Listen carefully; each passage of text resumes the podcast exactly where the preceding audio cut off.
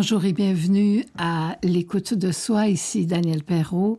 Pour cette émission, cette dixième, j'ai choisi de partager avec vous plusieurs découvertes en neurosciences et en physique quantique. Plus ces découvertes seront connues et partagées, plus elles auront une influence sur notre chimie intérieure. Nous sommes, à mon avis, entre, nous nous situons entre deux mondes. Euh, entre la pensée mécaniste, c'est-à-dire se voir comme un objet sur lequel nous avons peu ou pas de pouvoir, euh, nous en remettons aux mains des spécialistes. Alors, euh, grâce à cette science quantique qui émerge, nous sommes en train de passer à la santé globale, où nous avons, nous aurons également du pouvoir sur notre psyché et par-delà sur notre santé. Depuis l'apparition de l'assurance maladie au Québec euh, dans les années 70, euh, pour avoir connu les deux systèmes, nous sommes devenus, à mon avis, très dépendants des spécialistes. Nous avons perdu en autonomie. Euh, nous avons perdu confiance en nos mécanismes de protection, puis nos capacités de guérison. Nous dépendons des diagnostics. Nous sommes de plus en plus déconnectés de nous-mêmes, puis on entretient la peur. Alors pour conclure cette série d'émissions, je vous offre un aperçu de ce qui est en train de d'éclore et nous redonne probablement, nous redonnera, c'est sûr même, accès à notre pouvoir.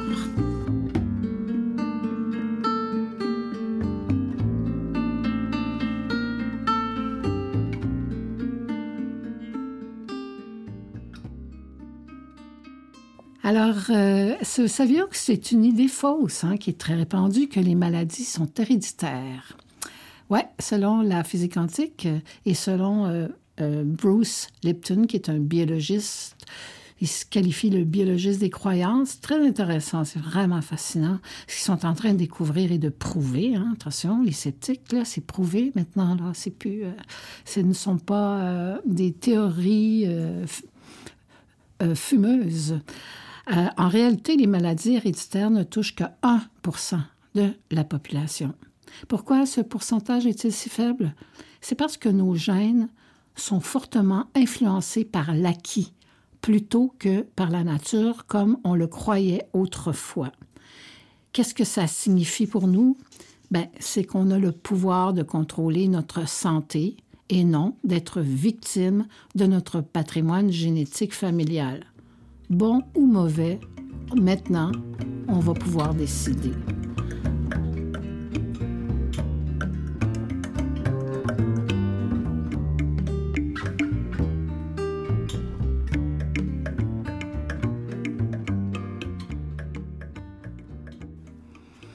Bruce Lipton euh, constate euh, que les croyances façonnent notre biologie, le prouver. Très intéressant, vous irez le lire. Euh, Bruce Lipton tout l'ADN se trouve dans chaque cellule et l'environnement, l'épigénétique, contrôle l'expression génétique. Alors, les gènes, on a découvert les gènes en début des années 70 et l'épigénétique est apparue vers 1990. Alors, euh, nous démontre que les signaux de l'environnement contrôlent les gènes. Alors, nous sommes le maître de nos croyances, de nos attitudes. Et ces attitudes-là et nos croyances entraînent des changements physiques dans notre sang. On n'est plus victime de notre hérédité. Alors le gène, ce serait un plan, une empreinte qui euh, produit des protéines et qui nous donne les caractéristiques physiques et comportementales euh, mais ne sont pas contrôlés par nos gènes. Alors, ce sont des pensées, les croyances, des attitudes qui, transformées en substances chimiques, nos réactions, finalement, créent des substances chimiques. Alors, ça peut transformer à la longue notre biologie et contrôler l'activité de nos gènes. Alors, c'est pas le contraire. Alors, si on change nos pensées, on peut changer notre biologie. C'est ce qu'on appelle l'épigénétique. Alors, moins de 1 des maladies sont liées à la génétique et la maladie, dans cette façon de penser-là, serait des conséquences de nos modes de vie, de nos croyances, des stress énormes que l'on vit. Et ce seraient ces facteurs-là qui modifieraient notre biologie. Alors, l'alimentation, la diminution, la diminution du stress, la méditation, la respiration deviennent des facteurs extrêmement importants et les croyances aussi, on va en parler.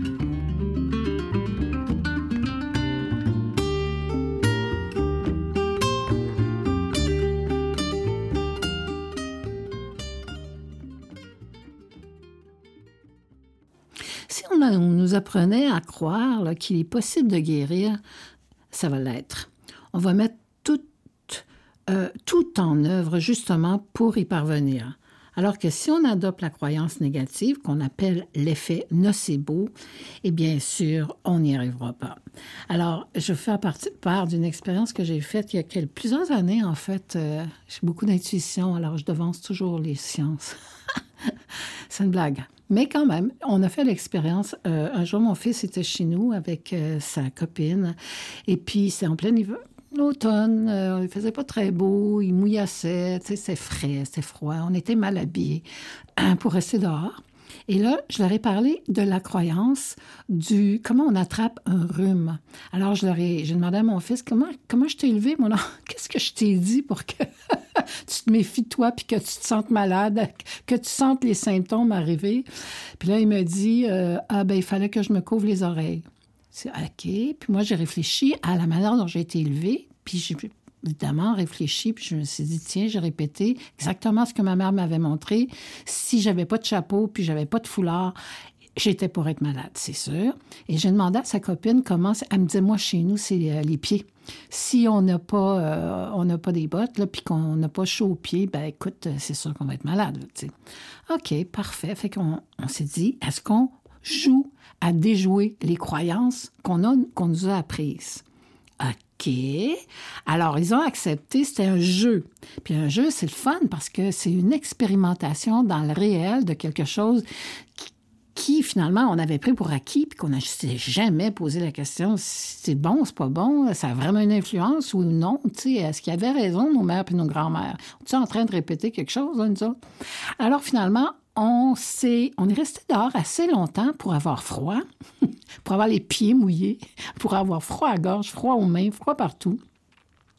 Et quand on est rentré dans la maison parce qu'on n'en pouvait plus, eh bien, moi, je me suis dit, là, il faut quand même être gentil avec nous. Là. On va être bienveillant. Toi, c'est les pieds, il faut qu'ils soient chauds.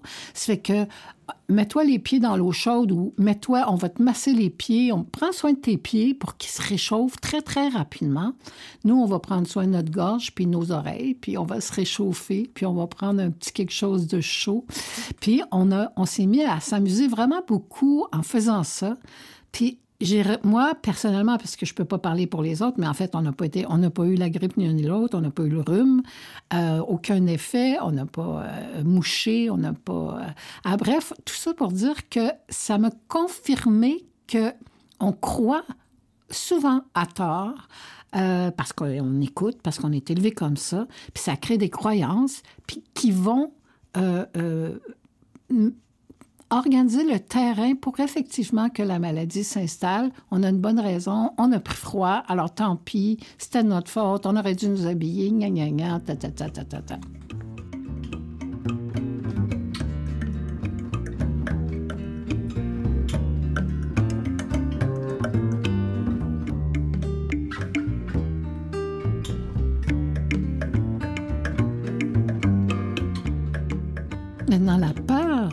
Maladie peut donc installer le terrain. La peur d'une maladie, c'est-à-dire que ça prend le stress. Quand on est en stress, on focalise les signaux sur les symptômes qui feront qu'on l'aura. On y croit. Donc, puis on était programmé à croire que la génétique nous contrôle. Euh, on n'est pas obligé d'être victime d'elle parce que nos croyances peuvent changer. 90% des cancers sont liés à nos modes de vie, c'est quand même quelque chose. Hein. Alors, euh, on a beaucoup plus de contrôle sur notre vie euh, si on s'intéresse à nos croyances. Alors, pour l'illustrer, justement, euh, je vous raconte une autre anecdote qui est arrivée. Un jour, un petit garçon de 5 ans est arrivé chez nous avec sa grand-mère. Vous vous rappelez que je suis psychologue? Alors, Il se promenait tranquillement dans le jardin qui mène à mon bureau. Je reste à la campagne, c'est vraiment magnifique. La nature est de toute beauté. Alors eux, ils sont en train de découvrir la place en admirant la nature qui les environne. La grand-mère prend peur. Je la vois en direct. Moi, je en train de les, je les accueillais, mais j'étais un peu plus loin euh, et je les regardais par la fenêtre arriver. Et là, la dame prend peur. Il y a une abeille qui tourne autour d'eux. Alors la grand-maman gesticule, se met à crier. Le petit garçon, euh, lui, il lève la tête, puis il attrape d'un coup le comportement de sa mamie. Il se met à crier lui aussi. Les deux courent jusqu'à ma porte. Ils sont en âge, ils sont super énervés. Et je pense que la grand-maman serait repartie euh, immédiatement. Hein. Euh, alors, j'ouvre la porte pour les accueillir, puis je les laisse entrer. Et là, je parle au petit. C'est la première fois que je le vois. Je dis Oh là là, t'as bien failli attraper la peur des abeilles de ta grand-maman, toi. Je te regardais tantôt quand tu l'as imité. Et là, je m'adresse à la, grand-maman, puis je lui dis Est-ce que ça fait longtemps, madame, que vous avez peur des abeilles? Elle me dit ben, J'ai toujours eu peur d'elles. Ça pique, ces bestioles-là. On doit s'en méfier.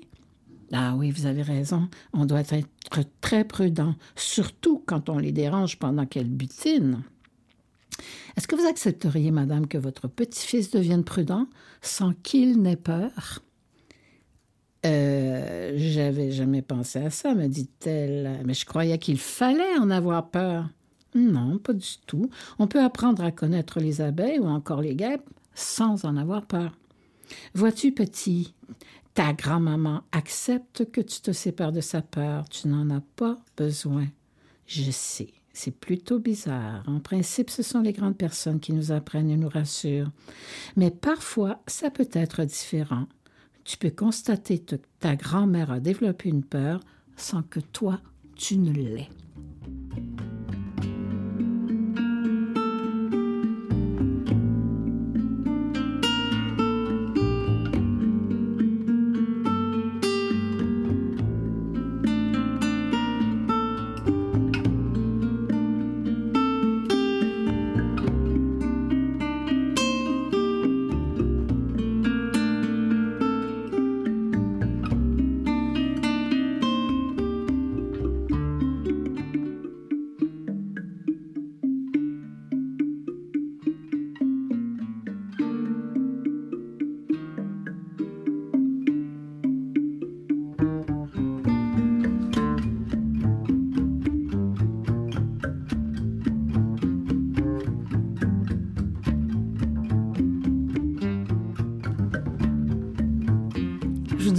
Exemple.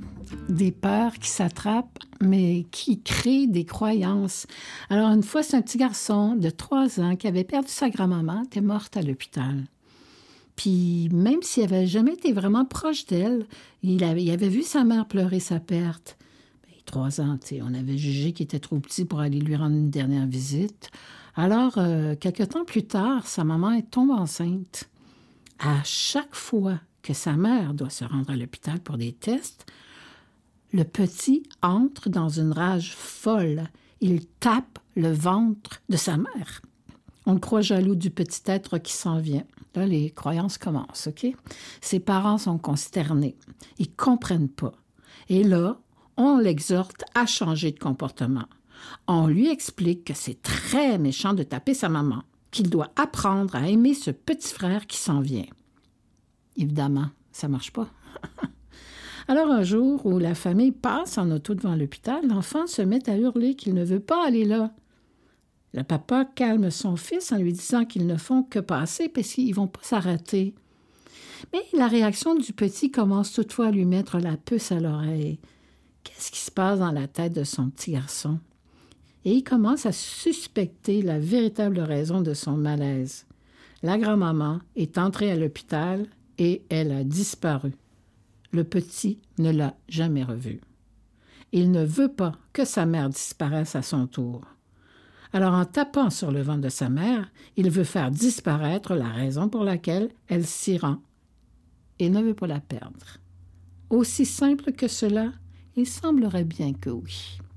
En comprenant la raison de l'attitude de leur fils, ses parents ont été émus et ils se sont attendris.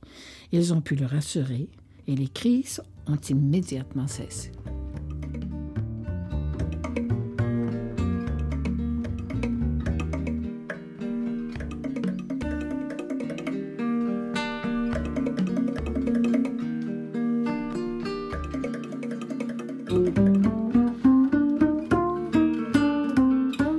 intéressant hein, comment euh, ça, part jeune, puis c'est toujours des bonnes intentions. Là, on ne pouvait pas imaginer l'intention d'un petit garçon de 3 ans. Franchement, là, on pensait qu'il pouvait comprendre, mais non, son cerveau n'était pas assez mature, pas assez connecté pour imaginer ce que c'est que d'être d'avoir un frère ou une sœur. Là. ne ça fait pas partie de son expérience, donc on aura beau lui dire, ça reste euh, quelque chose qui n'est qui est pas compréhensible pour lui, c'est pas concret. Il n'a pas vécu. Euh, est-ce que vous saviez qu'à un mètre de distance dans la nature se trouve le contrepoison? Je l'ai fait, je quand j'ai appris cette, cette, ce fait-là, euh, je n'étais pas très sûre de le croire. Mais comme je reste à la campagne, je l'ai testé. Alors, euh, moi, je suis une fille de la ville, je me suis installée à la campagne. Alors, les plantes, je connaissais pas ça tellement.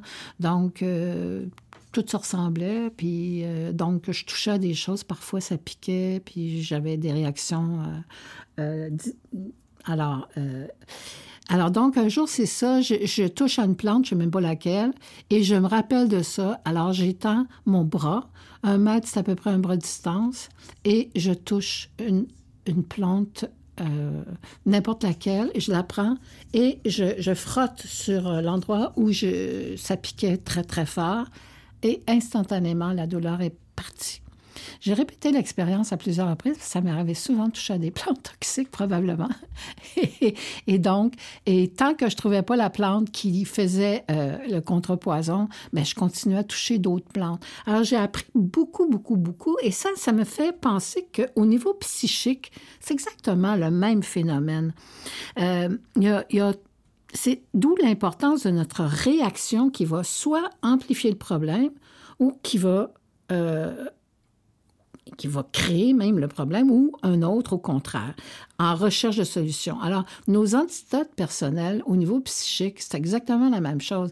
Quand on a peur parce qu'on a une nouvelle euh, peut-être dérangeante ou euh, immédiatement le cerveau il se met en mode euh, peur, panique et il invente des scénarios pour nous protéger de la pire des choses qui pourraient arriver, c'est-à-dire la mort. alors donc, ça se fait automatiquement là. Tu sais, nos cerveaux animaux sont là pour nous protéger. Il y a comme une espèce de, de senseur autour qui tourne, qui, qui, est constant, euh, qui est le, nerf vagal, c'est comme un, un, senseur dans notre euh, corps, qui est toujours à notre insu, qui, qui fait le gain pour nous protéger. Alors, quand ce senseur-là est en mode euh, veille, il n'y a pas de danger.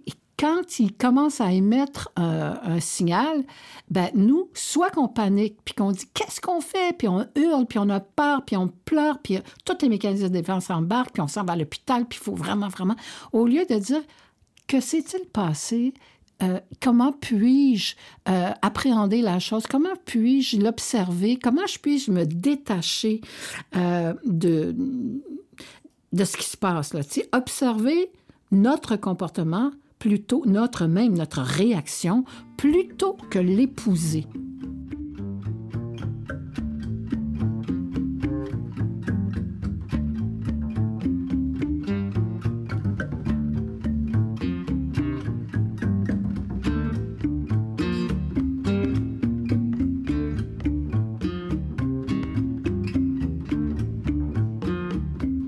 Je vous amène ailleurs ça fait longtemps que tout le monde se pose la question. Je ne sais pas si ça vous est passé par la tête de vous demander comment la pensée, comment l'apprentissage se transmet, comment la pensée circule, comment elle se transmet.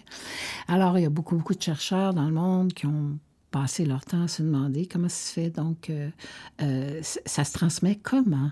Alors, il y a eu beaucoup d'expériences qui ont été tentées. Je vais vous en raconter deux. Euh, il y a à l'Université McGill, Université d'Ottawa, on a pris trois universités, McGill, Ottawa, Londres, et on a créé un mot croisé. on l'a fait passer aux étudiants de chaque université, une classe en particulier, tu. Euh, et euh, toujours, en fait, le même profil. On était chercher le même profil d'étudiants. On a pris des gens en littérature, donc euh, ils aiment les mots, alors ils sont habitués à ça, donc c'est intéressant, c'est un défi pour eux. Donc, on a créé un mot croisé. On l'a fait passer aux étudiants de chaque université une journée après l'autre, en mesurant le temps que cela reprendrait pour le compléter. Alors, on a commencé, par exemple, à l'Université McGill, les étudiants ont fait euh, ont rempli, ont réussi à terminer le mot croisé en une heure. Le, jour suivant, on le euh, fait passer à l'Université d'Ottawa. Écoutez, faut dire aussi que c'était euh, une expérience contrôlée. Les gens de, Ottawa, puis de McGill et de Londres ne communiquaient pas entre eux. C'était avant Internet, etc. Et, ils ne savaient pas non plus qu'il y avait trois universités euh, qui étaient... Euh, ça n'avait pas été nommé là, par, par les expérimentateurs. Donc, la première fois, l'Université McGill, et ont fait l'expérience, ils ont réussi à compléter en une heure à Ottawa le lendemain en une demi-heure et à Londres 15 minutes.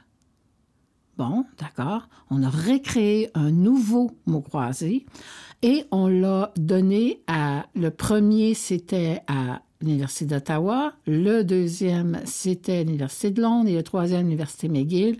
Les chiffres ont été les mêmes. C'est-à-dire que euh, une heure, une demi-heure, 15 minutes. On a refait la troisième euh, expérience avec les, dans le même ordre, dans le, même ordre et le même désordre. Et les, les chiffres étaient les mêmes. Une heure, une demi-heure, 15 minutes. Alors, c'est intéressant parce qu'on se dit, alors, chaque fois que quelqu'un planche sur quelque chose, qui vraiment, qui essaie de comprendre, c'est la première fois, c'est difficile. C'est comme si tu déchiffres, euh, tu euh, défriches un terrain. Alors, c'est énormément de travail, c'est beaucoup, beaucoup de labeur. Ça demande vraiment euh, soit des, euh, du, du, du, euh, du, labeur de bras ou des, des, grosses machines mécaniques, des tracteurs puissants pour tourner la terre, pour enlever les arbres, pour défricher. C'est vraiment beaucoup. Alors, on s'est dit, tiens, c'est la même chose, mais au niveau de la pensée. Quand c'est la première fois qu'on planche sur quelque chose, c'est complexe, c'est difficile, ça demande du temps. Puis une fois que quelqu'un l'a fait, ça se transmet par des ondes, probablement, c'est ce qu'ils en ont conclu, ce sont des ondes qui voyagent. Maintenant, on est capable avec des EEG, puis avec euh, des, électroencéphalogrammes, puis des IRM, euh, euh, de, pouvoir mesurer justement les fréquences, puis quelle partie du cerveau travaille et comment les, les, euh, ondes voyagent. C'est très, très, très intéressant avec les nouveaux outils, avec la technologie, avec... Euh, on est en direct maintenant partout sur la planète. Là, je vous parle, puis peut-être que quelqu'un au Japon m'écoute en même temps. Écoutez, c'est fascinant, c'est quelque chose de, différent qui était pas, qui n'existait pas il y, a, il y, a, 25 ans. Alors, c'est vraiment... Ça fait pas longtemps, hein, mais là, ça bouge, s'il vous plaît. Il y a une autre expérience euh, dont je voudrais vous faire part tout de suite parce que moi, elle m'a euh, complètement... Euh, ah, ça fait pas si longtemps, celle-là. C'est drôle. Alors, c'est... on rapporte qu'il y a des expériences qui ont été faites pour capter l'énergie résiduelle dans un endroit. Alors, il y a quelqu'un qui est, mettons, dans votre salon, là, tu sais, puis il y a, et qui, euh, mettons, qui chicane, OK? Puis il y a une grosse, grosse, grosse chicane. Quelqu'un d'autre arrive, puis ils savent pas qu'il y a eu une chicane, mais ils vont le capter. Alors là, on voulait comprendre ces phénomènes-là et on fait, on, a, on a fait une expérience. On a demandé à un écrivain de passer une semaine dans une chambre d'hôtel à écrire le roman qu'il était en train d'écrire. Alors, lui a passé la semaine-là à écrire, c'est ça son mandat, puis c'est ça qu'il voulait faire, donc ça allait bien. Une semaine plus tard, la semaine suivante, on a demandé à un étudiant de passer l'autre semaine, mais dans la même chambre. Alors, lui, sa job comme étudiant, ben, il étudiait, puis lui, on lui a demandé quand, quand tu prends un break, puis que tu, prends une pause, puis que tu veux euh, te mettre à rêvasser, écris l'objet de tes rêvasseries. Eh bien, c'est fascinant, mais ces rêvasseries ont suggéré un lien très clair avec les thèmes abordés par ce qu'écrivait l'écrivain. c'est pas fascinant, ça. Avant, j'aurais cru que c'était de la science-fiction puis c'était du grand n'importe quoi. Mais maintenant, on sait, euh, avec les sciences quantiques, qu'on peut prouver ce qu'on dit. Fait que c'est imaginer ce que ça crée, ce que ça fait, ce que ça va créer euh, dans l'avenir. C'est assez extraordinaire. Moi, en tout cas, ça m'épate vraiment beaucoup. Je ne sais pas quelle conclusion vous pouvez en tirer, mais euh, je vous invite à tirer les conclusions qu'il faut.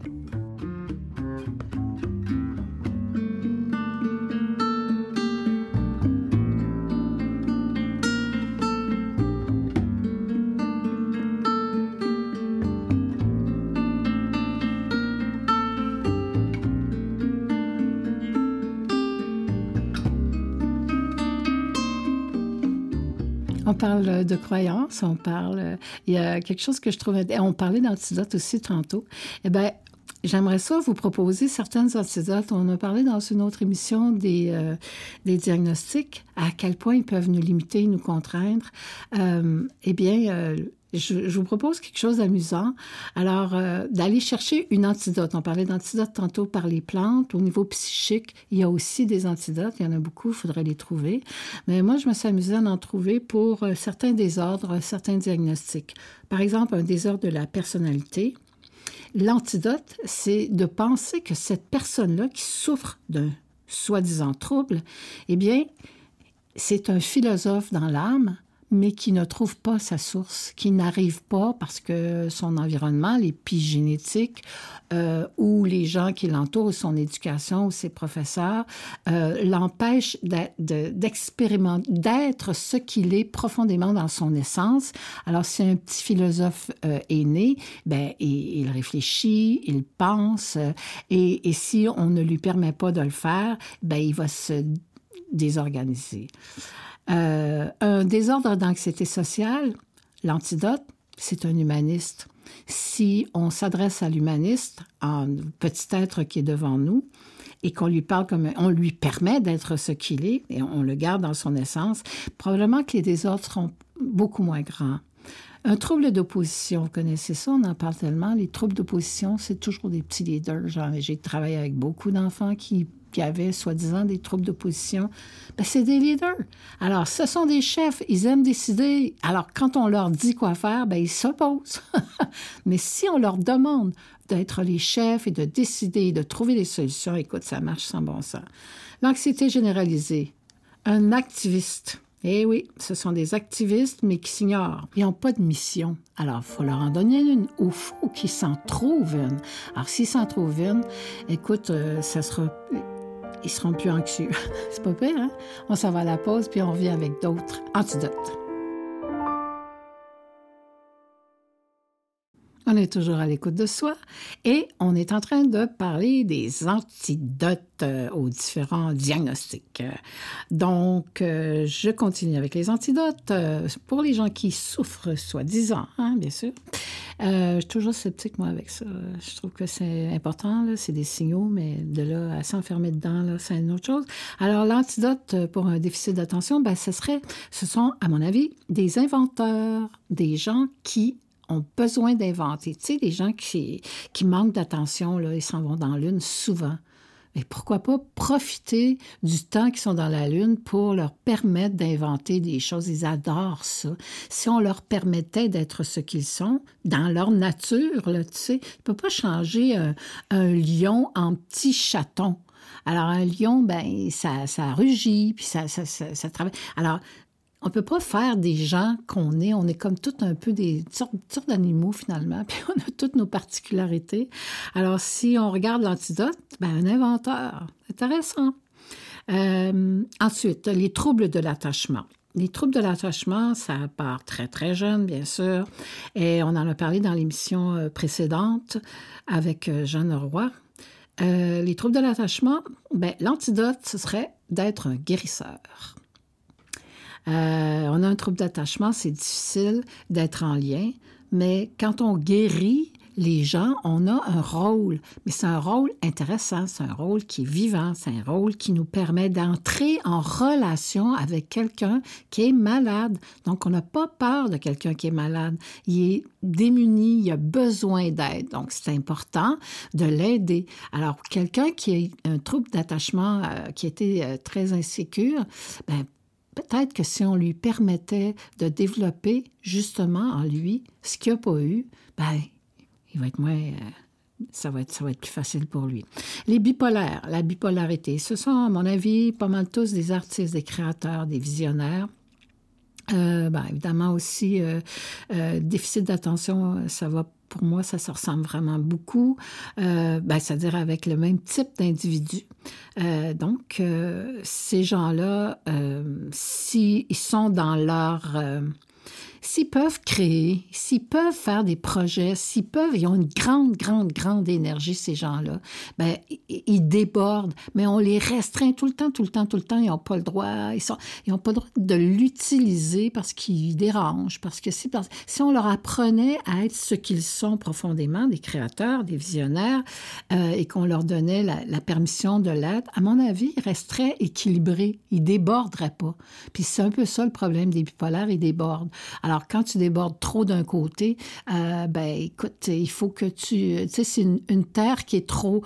Euh, euh, a trop de soleil, elle est asséchée. Après ça, c'est très difficile d'y donner de l'eau, ça rentre plus, c'est trop sec. sais. Alors c'est ça, on est des êtres humains, on est des, des vivants.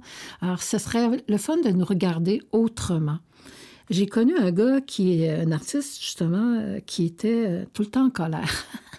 était souvent en colère, ce là Et puis, euh, il était tanné parce que c'est pas le fun d'être avec des gens en colère. C'est très, très désagréable. Ils, émettent une énergie qui est ah, difficile. Et là, un jour, il s'est pris en main. Tu vois, il a trouvé son antidote personnel. Il s'est dit, moi, je suis tout le temps en colère à quoi ça pourrait bien servir? Comment je pourrais utiliser cette énergie-là qui est puissante?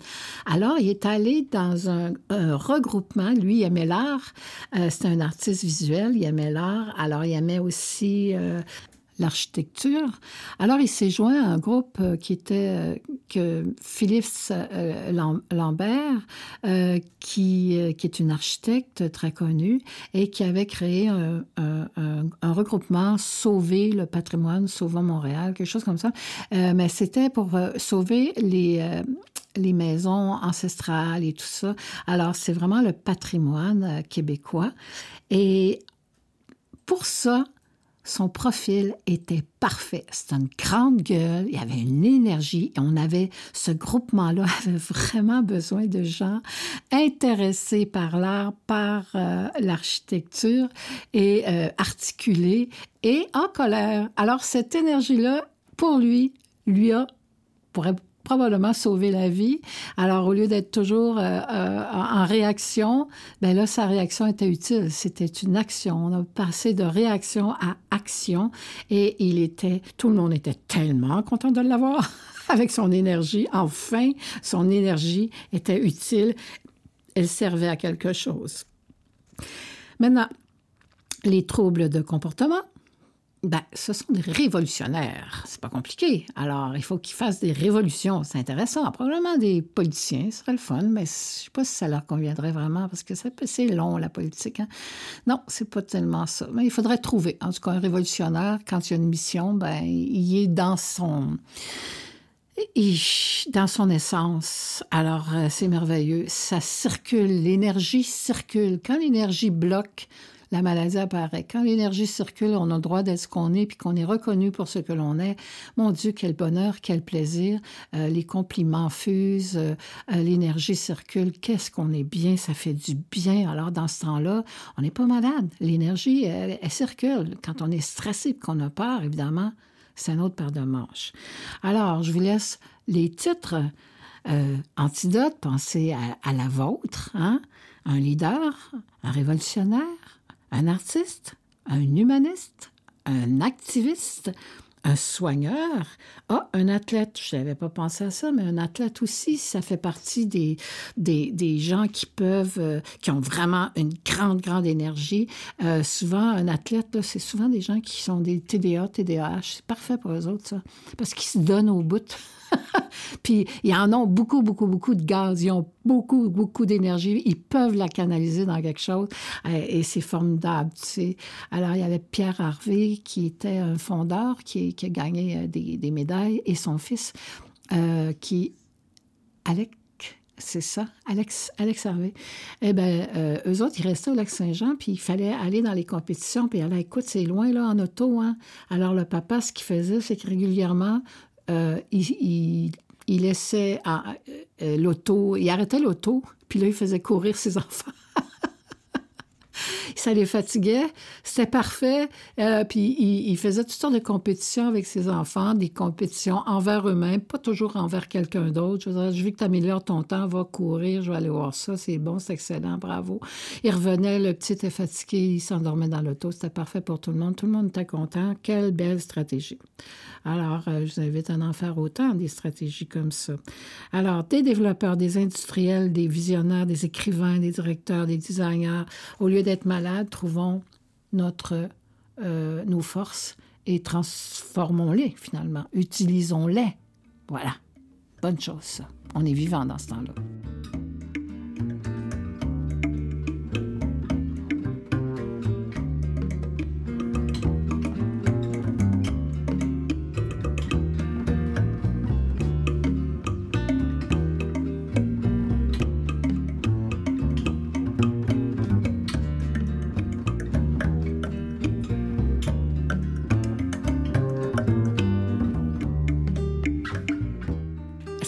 Saviez que les recherches euh, sur les perceptions extrasensorielles et le sixième sens avancent à grands pas? Eh oui, avec euh, la physique quantique, là, tu vois, on est, euh, on est en plein dans... c'est une grande, grande effervescence à tous les niveaux. On cherche partout. Les perceptions extrasensorielles ont toujours fasciné les scientifiques de tous horizons, officiellement ou non. Mais c'est vrai que c'est fascinant qu'on y croit ou non. on s'en vante pas, généralement. On se cache un peu à ce qu'on a peur d'être jugé, bien entendu. Mais voilà, ça, ça existe. Justement, aujourd'hui, il existe des milliers d'études sur le sujet et des dizaines de laboratoires de parapsychologie à travers le monde travaillent sur le rôle de notre cerveau dans les, les phénomènes psy les phénomènes psychiques. Ils appellent les phénomènes psy. Alors, grâce au IRM, c'est-à-dire imagerie par résonance magnétique fonctionnelle, on peut aujourd'hui susciter des mouvements dans le cerveau et observer l'activité qui en découle. Alors, au fil des nombreuses recherches scientifiques menées sur des sujets, des sujets psy, des chamans, des médiums, des clairvoyants, il y a des éléments sur lesquels cette communauté s'accorde. Premièrement, que, toute, que la source de toutes les facultés extrasensorielles est le cerveau. Que tout phénomène psychique est connecté dans le cerveau au complexe amygdalien et au cortex, au cortex singulaire antérieur. Le cortex singulaire antérieur, c'est comme un collier autour du corps calleux qui relie les deux hémisphères. Alors, euh, on s'entend également que certaines informations parviennent à notre conscience sans emprunter les voies sensorielles traditionnelles. On s'entend également que plusieurs fréquences, mais en fait c'est ça qui a été démontré, que plusieurs fréquences cérébrales, alpha, delta, theta, rentrent en action quand le sujet utilise ses facultés psychiques et plus particulièrement les ondes qui prédominent dans le sommeil profond, c'est-à-dire les zones delta. Que pour une même fréquence cérébrale, il existe plusieurs plages de fréquences, de la même manière qu'il existe plusieurs nuances de rouge. Une fréquence delta, par exemple, euh, celle le sommeil profond, possède plusieurs niveaux d'intensité en fonction de l'activité cérébrale réalisée. On a démontré aussi que nous avons une faculté à capter la réalité autrement que par les cinq sens que sont la vue, l'ouïe, le toucher, l'odorat et le goût. Donc, en théorie, la solution est simple. Pour développer les perceptions extrasensorielles de monsieur et madame tout le monde, il faut stimuler l'activité de régions spécifiques du cerveau, provoquer une activité cérébrale identique que celle enregistrée chez les, les sujets psy. Il y a la drogue qui introduit certaines fréquences, euh, la respiration, la méditation, et il y a des gens qui sont tombés dedans, qui n'en ont pas besoin non plus parce qu'ils sont tombés dedans quand ils étaient petits. Alors, euh, il y a beaucoup d'obélix. Hein? Si on, regarde autour, là, il y a beaucoup d'études aussi. Je pense que, je ne me rappelle pas de son nom, Alex. Euh, Stéphane Alix, ouais, il a écrit euh, deux livres. C'est un journaliste euh, français qui a fait des, recherches et qui a écrit des livres là-dessus. C'est assez fascinant. Il est allé voir plein de toutes sortes de sortes de voyants parce qu'il y en a plusieurs. Et lui, il n'a pas mesuré sur le plan neurologique mais il est quand même allé voir des gens qui le font pour constater qu'effectivement, il y a des gens qui ont des dons extraordinaires, mais c'est juste qu'il y a une façon d'être qui est bien, euh, euh, qu'on peut vraiment maintenant mesurer, on peut le voir. Ils sont pas fous, ils sont pas différents, ils sont comme ça ils sont comme ça. T'es une fille, t'es une fille, t'es un gars, t'es un gars. Mais ces gens-là, ils ont ces facultés-là, puis ils sont nés avec, puis ils n'ont pas le choix. Alors, ils sont comme ça. Puis quand on les normalise, si on veut, ben, c'est extraordinaire de normaliser ces fonctions-là.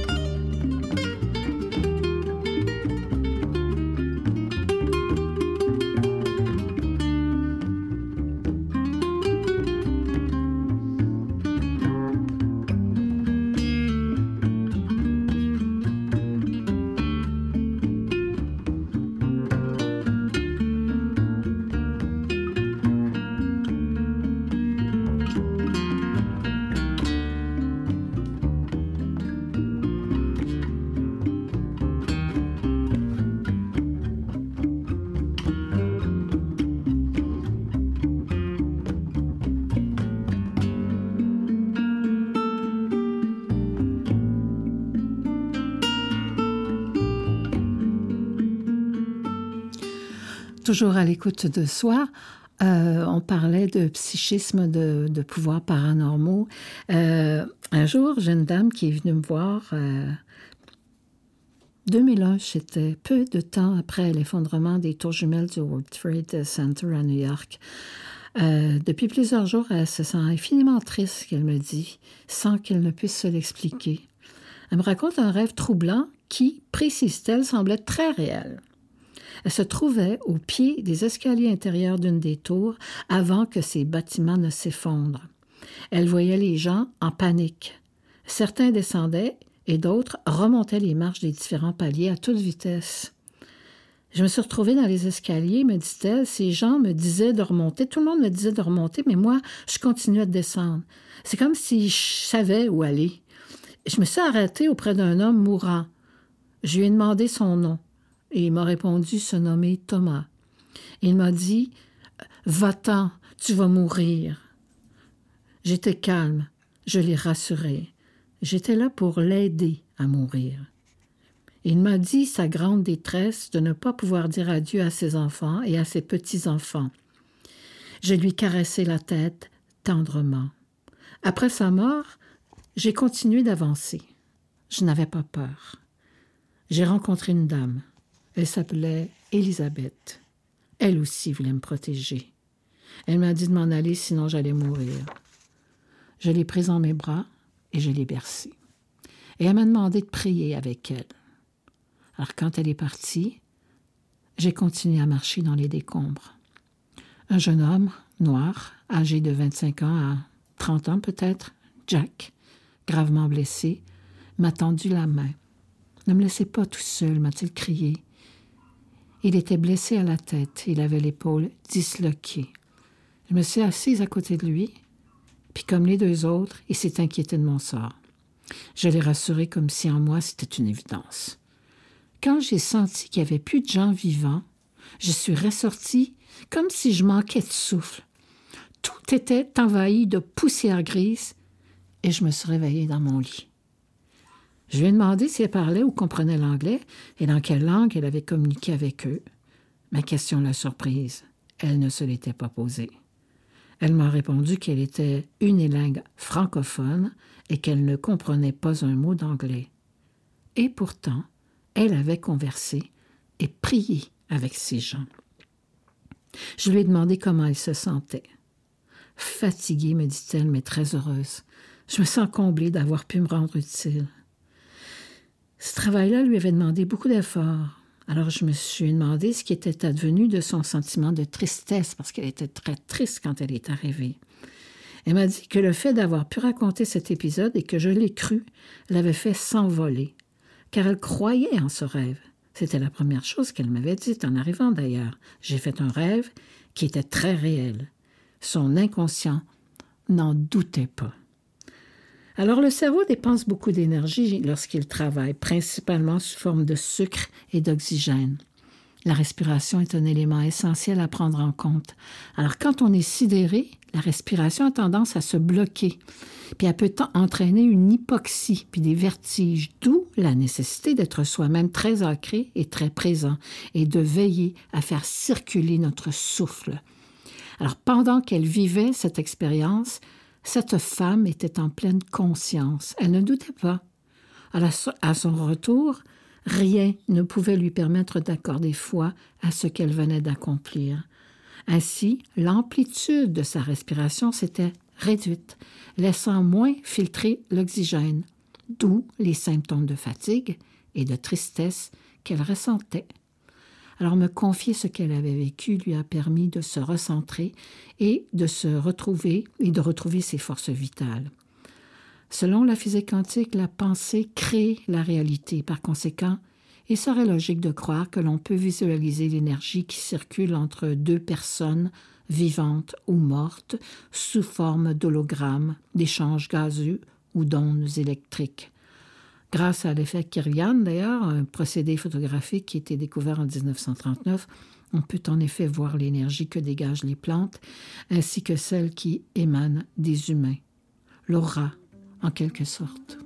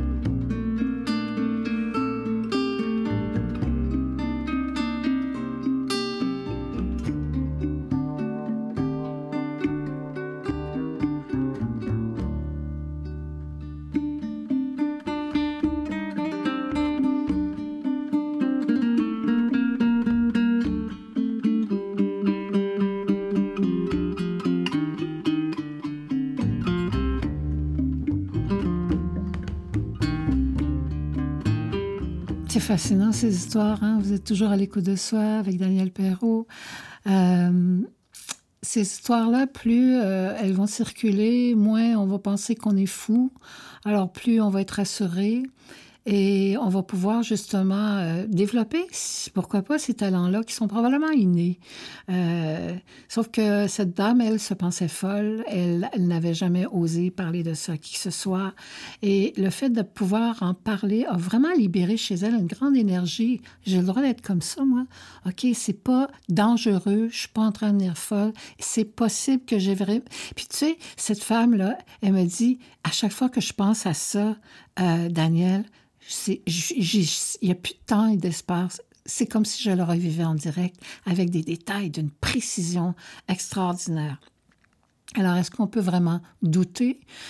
j'ai l'impression, moi, je j'ai vu aussi beaucoup d'enfants, des adultes, des enfants, euh, qui ont ce genre de don-là. Euh, quand ils sont tout petits, ben, ils l'ont, mais euh, les parents sont inquiets ils pensent que ces enfants-là inventent, mais ils inventent tellement la réalité que les parents connaissent qu'ils se demandent mais comment ils ont pu faire pour savoir ça? Ils sont beaucoup trop petits pour comprendre. Donc, et pour répéter, ils l'ont pas entendu.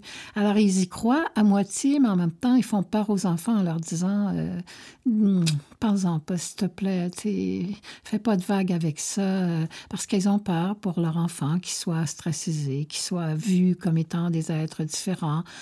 Et si c'était dans leur nature et si ça faisait partie de notre vie de tous les jours, euh, et pourquoi pas, peut-être qu'intégrer cette intuition-là, l'utiliser au lieu de la cacher, ce serait vraiment formidable.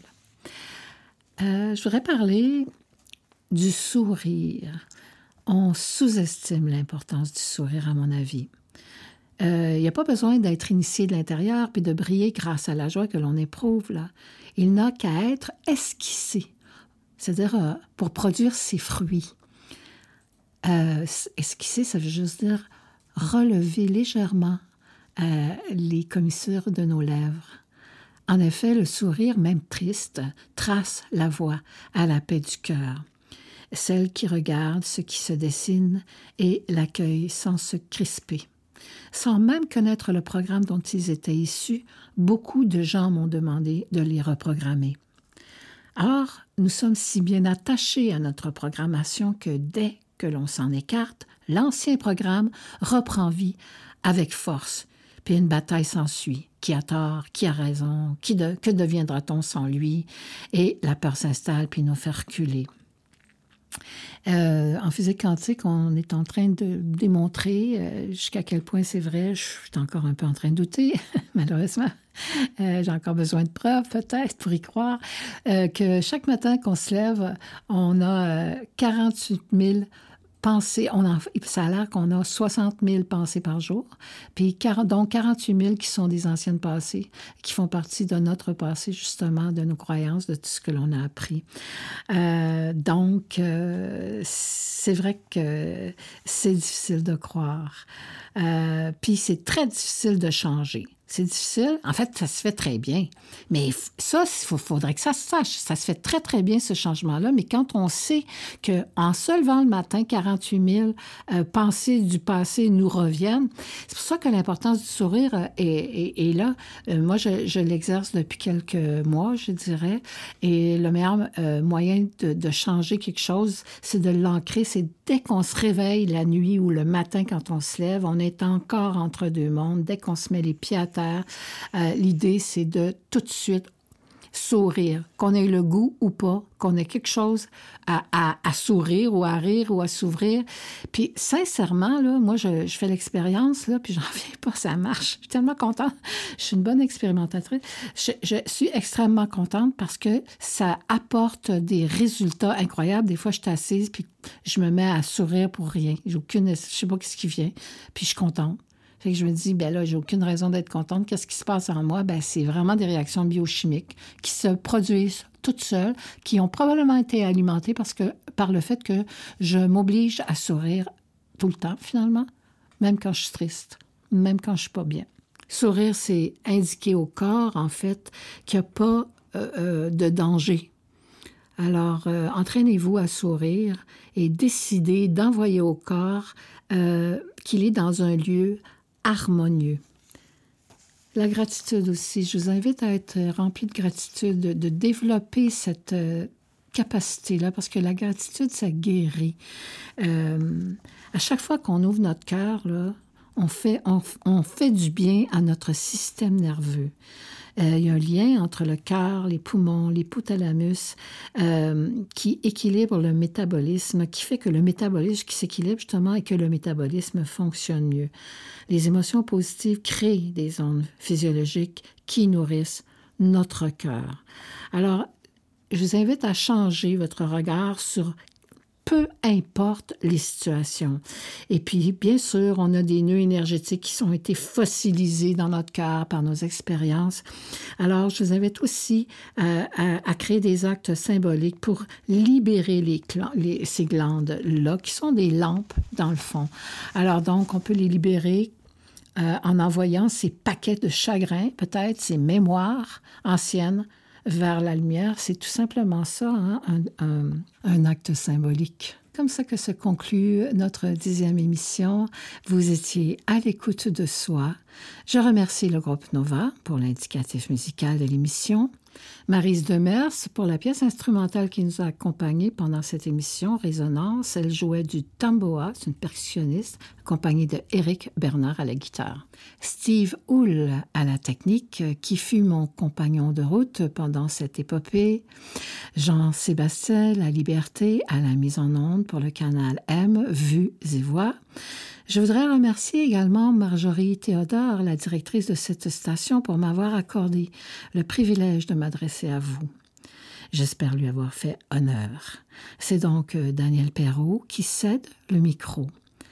Je remercie les auditeurs, je vous remercie pour votre présence, votre écoute attentive et bienveillante. Je vous souhaite de développer tous vos potentiels, de vous libérer de vos limites et je vous rappelle d'être gentil avec vous à travers ce voyage terrestre. Rappelez-vous que votre corps promène votre âme. C'est précieux. Seul l'amour relie. La joie est infinie. On en donne et on en reçoit autant qu'on en donne. Alors restez à l'écoute de soi, à votre écoute. Soyez généreux.